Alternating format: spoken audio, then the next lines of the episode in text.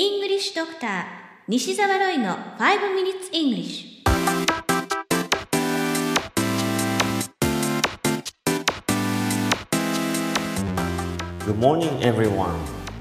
こんにちは。 English Doctor の西澤ロイです。5 minutes English このコーナーは朝の5分間で気楽にそして楽しく英語のポイントを一つ学んでしまおうというコーナーです。前回は旅をテーマにしたダライラマの名言を取り上げましたね。Once a year, go someplace you've never been before. ダライラマ。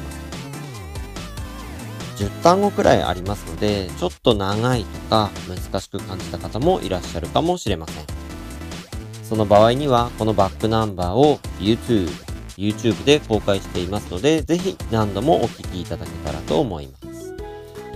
やっぱり一回聞くだけで全てがわかるという風にはなかなかいかないものですからね。さて、第8回目となる今回は、名言とはちょっと違うんですが、思いっきり短い英語表現を取り上げてみましょう。それは、just do it。これはスポーツメーカーのナイキがスローガンとして使っているフレーズですね。まずは真似をして発音してみましょうか。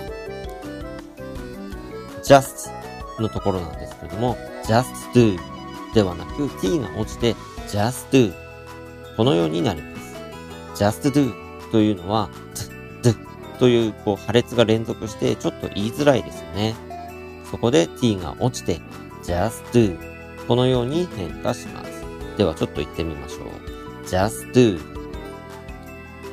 just do そしてもう一つ it の発音ですが、これは第3回目に解説しています。まあ、覚えていない方や、その時聞いていなかったという方は、ぜひバックナンバーをご確認いただけたらと思うんですが、この発音は it ではありません。いではなくて、いとえの間くらいのえという音なんですね。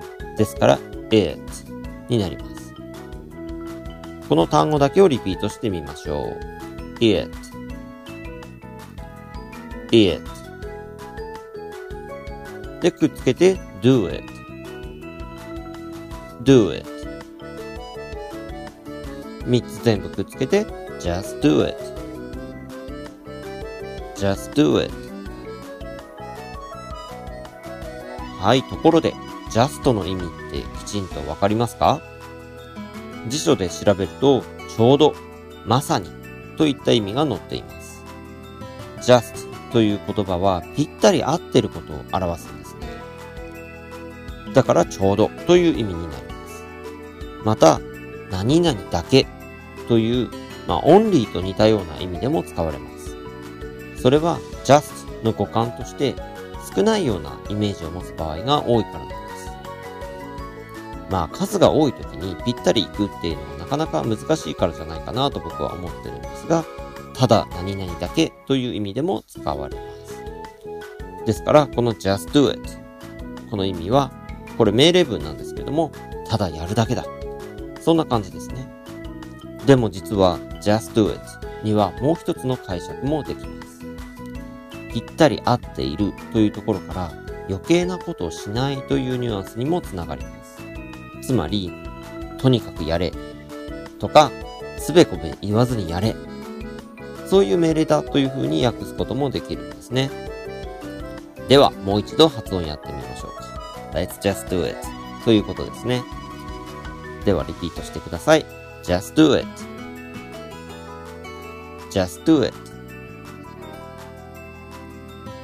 もう2回言ってみましょう。just do it just do it さて、うまく言えましたか？うまく言えたという方、おめでとうございます。